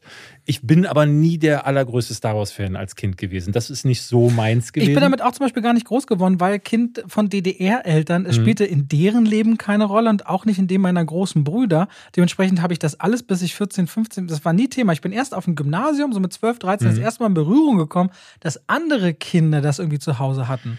Ich war tatsächlich eher, äh, ich würde mich jetzt nicht als Trekkie bezeichnen, aber ich muss sagen, meine Lieblings-Science-Fiction-Filme der damaligen Zeit war sowas wie äh, Star Trek 4, Star Trek 6 habe ich sehr geliebt. Ähm, und Star Trek 2, der Zorn des Khan, fand ich viel besser als äh, Star Wars. Da werden jetzt einige Star Wars-Fans wahrscheinlich die Hände über dem Kopf zusammenschlagen, aber für mich war das das damals besser. Ich Aber freue mich schon auf die Nachrichten, Leute, die sagen, ja, da reden zwei, die keine Ahnung von Star Wars haben, über Star Wars, was soll dabei schon rauskommen. äh, nö, Ahnung, ich finde schon, dass ich eine ganze Menge und du ja auch. Äh, ich, ich glaube, bloß weil man die Geschichte, ich habe, ich kenne die Geschichte jetzt sehr, sehr gut, weil ich habe gerade Lego Star Wars äh, vor ein paar Spielt man Wochen wieder eins zu eins gespielt. nach? Spielt eins zu eins nach. Mhm. Zwar sagen die Figuren dann, äh, nee, wobei, mittlerweile murmeln sie ja nicht nur, das war in den ersten Star, äh, Lego Star Wars Spielen, aber man spielt die ganze Handlung. Deswegen habe ich alle neuen Filme gerade jetzt nochmal ähm, wirklich die Das aber, Handlung wie viele. Spiele sind das? Sind das neun Spiele? Nein, drei Spiele? Nee, nee, du spielst alle neun Episoden In dem, einem Spiel. In einem Spiel, Ah, okay. genau. Es ist irre lang. Ähm, und das fängt ja an. Ähm, ich kam ins Kino und dachte so, boah, jetzt große Schlachten und dann kommt dann dieser, dieser Star Wars Crawl, den ich ja hasse. Ich habe mal ein Video auf meinem Kanal dazu gemacht. Ähm, und fängt an, die, äh, was, die Republik äh, und es gibt eine, ähm, eine Handelsföderation. Ich dachte, wer? Was? Handelsföderation? Warum? Ähm, Weil die eine Armee, die haben viele Armeen, die sich der Palpatine bedienen kann. Ja, und das fing so an mit so Politikkram und ich habe das überhaupt nicht verstanden. Und äh, dann sind die irgendwie bei diesen, ne, dann sind sie ja dann bei Jar Binks, dann ist dann da die Präs Präsi äh, äh, äh, Padme Amidala, dann ist dann dieses Podrace irgendwann und am Ende ist dann diese, äh, diese große Schlacht. Und der einzige Moment, den ich mir heute ab und zu immer noch angucke, ist der Kampf gegen Darth Maul. Ne, die Musik, die da eingespielt wird, ich glaube Duel of the Fates von John Williams, ist wirklich brachial gewesen und dann dieses Doppellichtschwert und generell, was diese erste Episode sehr gut gemacht hat im Vergleich zu den alten Filmen war, in den alten Filmen war das halt so, da haben die beim Lichtschwertkampf halt wirklich nicht viel mehr gemacht, als das Handgelenk mal leicht nach links und rechts zu Das kippen. ist hier so 360 Genau, Grad und jetzt- Moves und so. Genau, ja. jetzt fast mit einem Backflip und hast du nicht gesehen, ähm, gibt es auch jede Menge Kanäle, die das mal auseinandergenommen haben und gesagt haben, was machen die da eigentlich, weil so sieht Schwertkampf halt nicht aus, aber es war effektiv, weil es sah krass aus. Allein wie Darth Maul, ich glaube gespielt von Ray Park, springt dann, flippt sich da einen ab. Ähm, das fand ich stark. Aber der Film ist so schlecht. Der ist so schlecht. Und er ist vor allen Dingen auch so schlecht, weil George Lucas da auch mal wieder entlarvt wird als jemand, der, äh, wie ich finde, echt, wenn er, gerade wenn er selbst im Regiestuhl sitzt, dann wird so richtig kacke, weil Übergänge und wie er das inszeniert, ist so krass statisch und die Übergänge, ne, dann Was krass, auch Fans so- geben dem Ding nur 6,5 auf IMDb Ah, das ne? ist, und äh, 51 ja, es ist äh, ganz viele wegen Jar Jar Binks, aber ich muss sagen, Jar Jar Binks ist das geringste Problem des Films. Ne? Es gibt dramaturgische Schwächen. Die Darsteller sind äh, ne, pendeln so zwischen Hilfe und geht gar nicht. Wusstest du zum Beispiel, dass die junge Padme Am- Amidala, die hat doch eine Doppelgängerin. Weißt du, wer Hat- den spielt? Nee. Das ist ein Auto hier draußen gerade, was ihr hört, Leute, was Ah, rückwärts okay. rausfährt und deswegen hat das so ein, weil es ein hochmodernes Elektroauto ist, einen ganz besonderen Rückfahrton. Also lasst euch nicht irritieren. Ja, sie spielt, die wird so von so einer äh, Doppelgängerin gespielt. In ihrer ersten Rolle, Kira Knightley. Wirklich? Ja, Kira Knightley kannst du da in ihrer ersten Rolle sehen. Wow. Ja, noch Als ganz Natalie Portman. Schwester. Natalie Portman Lookalike, genau. Und äh, ja, nee, hat für mich überhaupt nicht funktioniert. Also das ist für mich der äh, Ich- zweitschlechteste. Ich kann mich überhaupt nicht mehr da reindenken. Ich weiß noch Podrace und ich weiß noch, wie sie in diesem Schwimmding von einem zwei Riesenfischen weg ist. Alles, was ich von dem Film noch weiß. Und dann gab es diese komischen Und dass Leslie, Leslie Nielsen, Ja, ja, ja. einfach komisch aussieht mit der Frisur ja. und dem Bart. Aber auch Ewan McGregor mit diesem komischen äh, Schwänzchen da. Das ist alles, ey, ich. ach, Der zweite Teil, Episode 2, Willkommen beim Monolog von David. ist dann der Film, wo es den berühmten Satz gibt: Ich hasse Sand. Er, der, der Sand geht immer irgendwo rein in kleine Ecken und das finde ich so irritierend. Und sie guckt ihn dann an und du denkst, ist ihr Gehirn gerade geschmolzen? Was, was denkt sich ein Mensch? Also, oder was denkt sich ein Mensch, wenn er solche Dialoge schreit, äh, schreibt? Diese ganze erste Trilogie ist ja von George Lucas komplett inszeniert und geschrieben worden. Der aber immer gesagt hat, soweit ich mich erinnere, jetzt gibt es die technischen Möglichkeiten, um die Geschichte zu erzählen, die ich eigentlich erzählen wollte. Ja, Hilfe, wenn das die Geschichte ist, die du mit der, den technischen Ganz ehrlich, äh, er saß ja damals, er hat ja äh, das Skript oder seine Vision vorgestellt. Er war ja so eine alte Kumpelgruppe, glaube ich, mit ähm, äh, Spielberg und Francis Ford Ja. Coppola und was, Scorsese? Es gibt so eine Runde, wo er mit dazugehörte, die alle ihm so ein bisschen geraten haben, macht man nicht bei Star Wars tatsächlich. Ja. Also da haben ihm wirklich Brian nachweislich große Regisseure für bekannt große Geschichten gesagt, das ist keine gute Geschichte. Ja, äh, also der erste äh, Star Wars-Film ähm, oder die erste Trilogie, die hatte ja noch eine gewisse Stärke und ich mochte an der, da kommen wir gleich dazu, ich fand vor allen Dingen so diese Familienverflechtungen, das hatte so einen emo emotionalen Punch, aber der fehlte jetzt hier. Dieser zweite Film, Attack of the Clones, der hatte das Problem, dass er einerseits diese Politikgeschichte weiter erzählen muss, andererseits dieses Sith-Jedi-Ding weiter aufbauen muss. Dann musste dieses äh, ganze äh, Politik-Ding ja auch eskalieren mit diesen Klonen, die da eingeführt wurden. Ähm, dann gab es die Liebesgeschichte, die erzählt werden musste. Und äh, dann musste ja aber auch noch die, die Freundschaft zwischen Anakin und Obi-Wan eingeführt werden. Aber es mussten auch erste Risse eingeführt wurden. Und das hat, das hat in diesen Film überhaupt nicht reingepasst. Der ist ertrunken in Spezialeffekten, aber auch in Momenten, die so arg hetzt wirken. Und Hayden Christensen, äh, der da seine erste Rolle hatte, ähm, ist so ein schlechter äh, Anakin Skywalker. Und der hat, wenn du den später mal spielen hast sehen, der hat, der kann das. Der ist kein schlechter Schauspieler. Klar, der hat dann auch in sowas wie Jumper mitgemacht, aber es gibt diesen einen Kevin Klein-Film, Haus am See oder so heißt der. Da Mhm. spielt er richtig stark. Ähm, aber Star Wars gibt nicht nur Frauen immer beschissene Rollen, sondern halt in dem Fall auch ihm. Der hat mit, der hat gar nichts damit anfangen können, George Lucas mit der Ich Figur. bin ja immer noch, ich bin, das ist, ich bin jedes Mal so verwundert, warum Leute so emotional involviert sind in Star Wars in irgendeiner Form, weil das ist so, Star Wars ist so emotional wie so eine leere Toffifee-Packung. Ne, da hast du da diese, weißt du, Toffifee-Packung, ich denke schon mein ganzes Leben, das ist eine gute Mischpalette, ne? Kannst du immer so nehmen, wenn du dir als Kind Ja. kann, was, so ungefähr Star Wars ist so, so, ist so eine Hülle. Naja, das, wir, wir reden hier vor allen Dingen die, über die Prequels, die, die sollten halt ganz viele Löcher stopfen und sollten vor allen Dingen diese emotionale Fallhöhe, die die Originaltrilogie hatte, sollte die vorbereiten. Aber das ist denen nie gelungen. Das ist im letzten Teil, also im dritten, wie hieß der, Revenge of the Sith, ist es dann dazu gekommen, er wird ja dann zu Darth Vader. Ich finde, der Moment passiert so. Ja, äh, irgendwann äh, snappt er halt. Ähm, er will sich sogar noch gegen äh, Senator Palpatine, will er sich nur, sogar noch zur Wehr setzen, aber der sagt dann, ach komm, Mama nicht. Und dann ist er plötzlich, wird er zum Kindermörder und bringt dann diese Younglings um und äh, wird dann auch so, ne, vorher gibt es noch echte Gespräche und Zwiegespräche mit Obi-Wan und ab einem bestimmten Punkt steht er dann nur noch da, I will, uh, I will have my power and this will be my em- empire und du verstehst überhaupt nicht diesen, diesen extremen Aber das Switch versteht man doch die Figur. ganze Zeit nicht, oder? Bei dem Imperator. Also, ich verstehe zum Beispiel bei Star Wars nie, warum folgen Leute dem Imperium? Warum gehen Leute bereitwillig in die Struktur einer Diktatur? Warum folgen Leute dem Joker? Habe ich auch nie verstanden.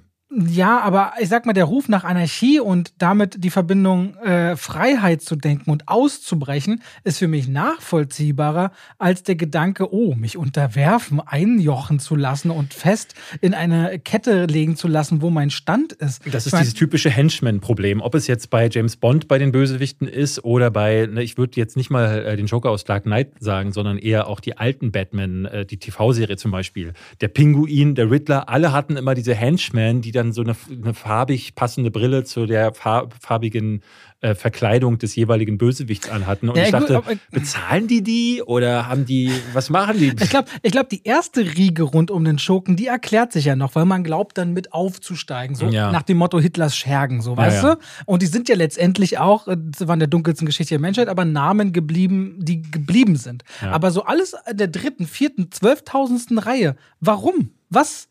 Also, war, du, du, siehst ja auch im Imperium ja nie Leute so mit Familie, sodass du verstehen wirst, man machte das wie in einem dunklen System, wie im Dritten Reich, um die Familie zu, also was für Gründe es ja, ja. gibt, um zu überleben. Das sind ja oft alles gefühlte Singles in Masken, in denen sich scheiße leben lässt, mit denen sie da rumrennen. Und ich verstehe es nicht. Ich weiß auch nicht, warum die, äh, warum die äh, ganzen Sturmtruppler so aussehen, wie sie aussehen.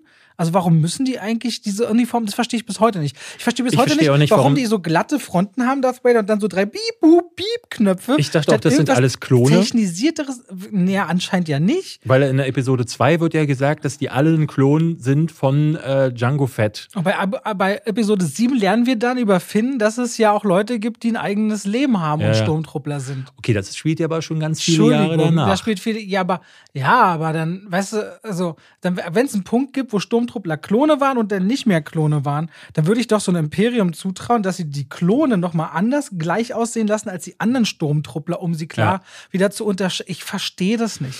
Es sind so viele für mich nicht verstehbare nee. gesellschaftliche oder nicht vorhandene Strukturen.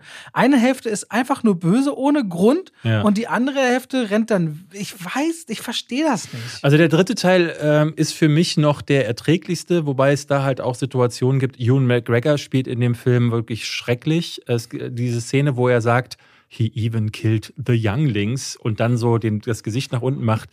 Das kann der nicht freiwillig gemacht haben. Dazu muss George Lucas ihn gezwungen haben, weil das, der ist ja ein Weltklasse-Schauspieler. Und es ist gleich, gleichermaßen der Film, der natürlich die größten optischen Reize hat und auch ne, emotional dann natürlich am ehesten noch was äh, erzeugt, weil dass das große Finale ist und dann stirbt Amidala und er wird zu, zu Darth Vader, aber auch wie er dann da so steht und dann so, no, das ist, ne, heute macht man sich darüber lustig. Äh, ne? Und früher wurde, wurde einem das verkauft, als das ist es jetzt. Das ist die Vorgeschichte zu deiner alten Lieblingstrilogie. Also wenn ich raten müsste, äh, ist äh, Phantom Menace richtig schlecht. Der Attack of the Clones ist nur mittelschlecht und der äh, Revenge of the Sith ist naja, gut, schlecht. Also wird so das eine so ein Stern, also damit, damit liegst du zumindest mit den Kritikern weltweit und den Fans auch bei ja. den Votings überein. Episode 4 ist jetzt dein Lieblingsfilm, sagst du? Ja, aber auch nur so, also ich könnte bestimmt 500 Filme nennen, die ich lieber gucke. Ja. das ist, ich kann diesen ganzen neuen, also nee, anders. Wie sage ich das? Zum Beispiel, als Episode 7 ins Kino kam, ich habe das geliebt, wie die Fans da rein sind, wie ja. groß die. Ich habe mich auch richtig gefreut im Kinosaal. Das hat Spaß gemacht. Und äh, wenn ich unmittelbar da rauskam und sagen, das war ein Erlebnis und aus Gründen und das fand ich cool, verstehe ich, stehe ich voll dahinter. Aber diese Filme haben keine Langzeitwirkung bei mir. Ja. Bis auf ein bisschen von Episode 4 weil ich diese Idee von jemandem, der seinen Weg sucht, der spürt, das ist hier nicht meine Familie, das ist nicht, wofür ich bestimmt bin. Da draußen wartet was auf mich und ich muss äh, herausfinden, was das ist. Das ist für mich die DNA von Luke Skywalker. Also ist ja die klassische das, Heldenreise, das, ne? Ja, und das, das kriegt mich ja. Ich bin ja ein großer Fan von Spielberg. Ich bin so, dass sowas kriegt mich, wenn da, ich bin Spielberg? da. Nee, nee, weil Spielberg so ganz klassisch auch immer so diese, mhm. so durch Kinderaugen, so diese Abenteuer so mhm. aufmacht. Deswegen wollte ich gerade sagen, bin ich sehr empfänglich äh, für, so, für, für, für, solche Ansätze. Und das ist für mich ähm, das emotional verständlichste Motiv im gesamt Star Wars, bis auf noch ein paar spannende Momente rund um Kylo Ren später. Ehrlicherweise. Ich finde den ersten Teil leider nicht, nicht so dolle, muss ich sagen. Ähm, ich äh, finde ihn okay. Äh, der hat, äh, der ist ein toller Abenteuerfilm und für, äh, ich weiß noch, als ich ihn damals gesehen habe, habe ich den auch mit Kinderaugen gesehen. Ich hab, bin nicht so mitgerissen gewesen. Wenn ich mich an meine Kindheit erinnere, dann denke ich an so Sachen wie äh, die unendliche Geschichte oder andere Sachen, die Ja. mich irgendwie im Kino irgendwie mitgerissen haben. Und Star Wars ist nie dabei gewesen, auch die, die Episode 4 nicht. Ähm, ich glaube, das war, ähm, weil es eben die typische Heldenreise ist und dabei aber auch so, ne, Alec Guinness hat das mal erzählt, also der Ur-Originaldarsteller von, von äh, Obi-Wan Kenobi, der meinte mal, das wirkt halt so wie Comic-Theater in Kostümen, in Verkleidung und das ist es irgendwie auch. Aber das ist natürlich ein Spektakel gewesen, was dem Kino seine Zukunft äh, vorbereitet hat und das muss man Star Wars durchaus anrechnen und dieser, gerade dieser Originaltrilogie, was die da technisch erreicht haben, ist brillant gewesen. Aber ich habe diesen vierten Teil bestimmt dreimal oder viermal so gesehen und dann noch dreimal in Konzert. Einmal in der Uraufführung in New York Ja. und dann noch zweimal in Deutschland. Ich habe den also mindestens siebenmal gesehen in den letzten sieben Jahren. Ja. Ihr vergesst 90 Prozent. Ja, du Film. vergisst Das es auch, weil Luke Skywalker zum Beispiel ist für mich eine der langweiligsten Heldenfiguren, die ich je in meinem Leben erlebt habe. Han Solo ist die Figur, die eigentlich in den Vordergrund hätte rücken müssen, aber der ist halt der Sidekick. Aber das sind so die Figuren, Leia und er, die haben so dieses Miteinander, was ich gerne gesehen hätte. Luke wird halt durchgeschubst durch diese Handlung. Der ist dann am Ende ist er dann der Retter von allem, aber vorher ist er halt dieser Allerweltsjunge. Jeder könnte der sein, damit sich das Publikum halt mit dem auch perfekt ähm, identifizieren könnte. Dadurch darf er natürlich aber auch keine Ecken und Kanten haben, damit da auch jeder gefühlt reinpasst in diese Schablone. Und das ist ein großes Problem am ersten Star Wars für mich gewesen. Denn Darth Vader kam da zwar als Figur so am Rande vor, aber der ist ja noch, noch gar nicht der große Antagonist. Das kam ja dann erst. in Episode 5. Genau. Und da und damit eines der größten Musikthemen. Taucht da zum ersten Mal auf oder schon Episode 4? ich, boah, weiß ich Dam, gar nicht. dam, dam, dam, da, dam, dam, da, dam, da, da, da. Das kann ich dir ehrlich gesagt gar nicht sagen. Ähm, aber was ich weiß, ist, dass es da wurde es ähm, und ich für meinen Geschmack äh, auch deswegen, weil George Lucas diese Filme nicht mehr gemacht hat. Teil 2 wurde, glaube ich, von Irvin Kershner gemacht oder, oder war das der dritte? Ich weiß es nicht mehr. Aber beide Filme wurden ja von anderen Leuten inszeniert und das merkst du sofort. Es sind die wesentlich besseren Filme. Es sind dann auch die natürlich nochmal krassere Tricks. Es sind aber auch die besseren Geschichten. Ne? Yoda ist einfach toll, dieser Abschnitt. Alles auf dem Eisplaneten Irvin Hoth. Kirschner, ja. Irvin Kirschner. Alles auf dem äh, Eisplaneten Hoth ist einfach toll gemacht. Und ähm, das hat dann auch gleich nochmal eine andere Dra Dramatik, gerade am Ende mit diesem großen Verrat und diesem großen Twist, ähm, der natürlich heute nicht mehr wirkt, weil man ihn kennt. Aber man sieht ja trotzdem, dass, ich meine, Star Wars wird so oft rezitiert. Es gibt so viele Fans und ich meine, da muss man mal einen Shoutout, oder was heißt Shoutout? Unsere Kollegen von Cinema Strikes Back lassen sich ja auch von, davon inspirieren. Ihr Titel, ihr Name, ihr Name stammt von diesem Film, vom Imperium schlägt zurück. Ja. Ne? Und da muss man gucken, wie weit sowas reicht tatsächlich. Ja, ich ich, ich habe diese Filme halt nie als Kind gesehen und ich weiß nicht, was sie mir gemacht hätten, wenn ich sie als Kind gesehen hätte. Dann hätte es vielleicht was ganz anderes sein können. Aber so ist es für mich immer so einfach nicht greifbar, weil ich finde auch bis heute nicht, dass diese, dass diese Vater-Sohn-Geschichte, ich finde die ist auch sehr unemotional tatsächlich. Ja. Weil aber auch die Maske durch Darth Vader das nicht zu, zu wenig zulässt. Ne? Man muss halt dazu sagen, auch die Originaltrilogie, äh, George Lucas behauptete ja immer, er hätte alle neun Drehbücher in der, in der Schublade gehabt, hat dann aber äh, das vierte aus dem, aus dem Ordner gezogen, weil er gesagt hat, das wäre der Film gewesen, den er erstmal erzählen will und wenn die dann erfolgreich werden, will er die anderen machen. Ich glaube, es ist eine Lüge, äh, ganz klar. Äh, Das merkst du allein daran, dass Darth Vader zum Beispiel, dieser, dieser Twist ist ja erst im Nachhinein irgendwie da reingeschrieben worden. Und das merkst du dieser Originaltrilogie auch an, dass du, dass diese Vater-Sohn-Geschichte erst ganz am Ende von Imperium schlägt zurück und dann in äh, die Rückkehr Jedi- der Jedi-Ritter aufgegriffen wird. Auch diese ganze Nummer mit dem Imperator wird halt so reingeschoben. Ähm, Im zweiten Teil ist es noch eine Frau, die den Imperator spielt. In der, also in der Nicht-Special Edition ähm, haben sie das so gemacht. Und im dritten Teil ist es dann erst der Imperator und der Schauspieler, ich weiß nicht, wie, wie er genau heißt, Ian McDermott Ist das eigentlich so. die erste große Blockbuster-Trilogie in der Filmgeschichte? ja. Ja? Gibt es Ja. nichts vorher? Nee, ich, also äh, der Blockbuster ist ja sowieso erst erfunden worden durch Der Weiße Hai. Äh, Mhm. ich glaube, da, danach gab es dann noch Der Weiße Hai 2, aber das ist ja dann schon eine absolute Katastrophe gewesen. Aber dieser richtig große Hype, dieses richtig große Ding, das war dann erst äh, Star Wars. Das war die erste Blockbuster-Trilogie. Wenn, man, Okay. wenn man jetzt mal so von so Sachen wie James Bond oder so absieht. Sind wir denn dann jetzt schon bei Episode 7? Wir sind jetzt bei Episode 6, weil ich möchte ehrlich Schade. gesagt noch sagen, das ist mein Lieblingsfilm. Das, da sagen immer alle, "Hä, was, das ist doch der mit den Evox, der ist doch kacke. Und ich muss sagen, nee, das ist der Film, wo dann am Ende wirklich, da wird es halt richtig Die Rückkehr der episch. Jedi-Ritter. Die Rückkehr der Jedi-Ritter.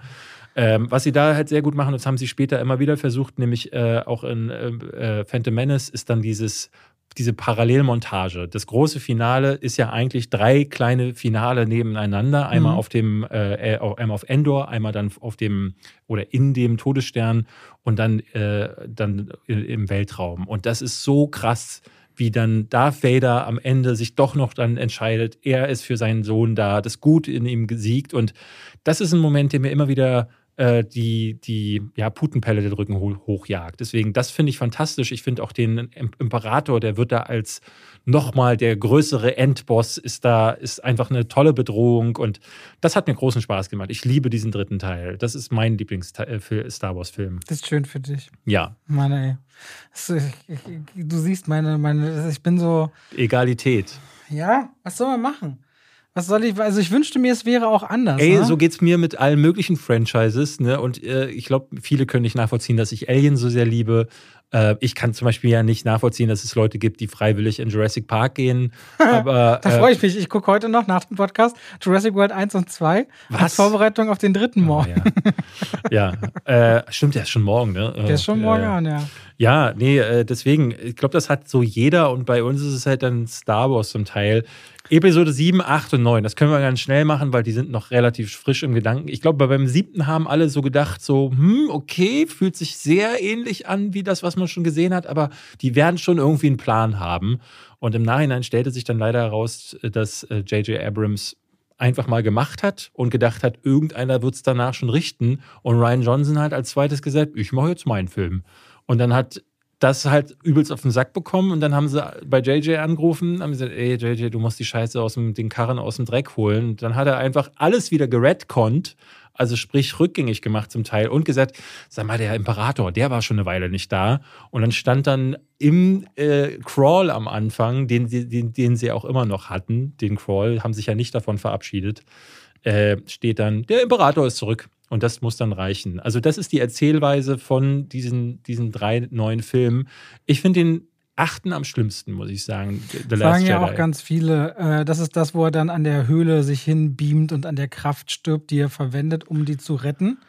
Luke Genau, Skywalker und und, das sich noch so Sky- über die Schulter und das Lichtschwert ja. wegwirft und äh, dann sind sie da auf diesem komischen Glücksspielplaneten. Diese ganze Ein dieser Einwurf macht gar keinen Sinn. Du merkst auch, dass sie mit Finn nichts zu erzählen haben, dass sie mit Dameron Poe nichts zu erzählen haben. Äh, plötzlich ist dann, äh, wie heißt sie nochmal, mit, link- mit pinken Haaren da, um äh, zu sagen, hier guck mal, auch starke Frauenrollen können wir jetzt neuerdings. Und äh, auch das hat natürlich nicht funktioniert, weil, äh, weil es zu forciert dann ist und einfach so reingequetscht wird in eine Handlung, die so nie gedacht war.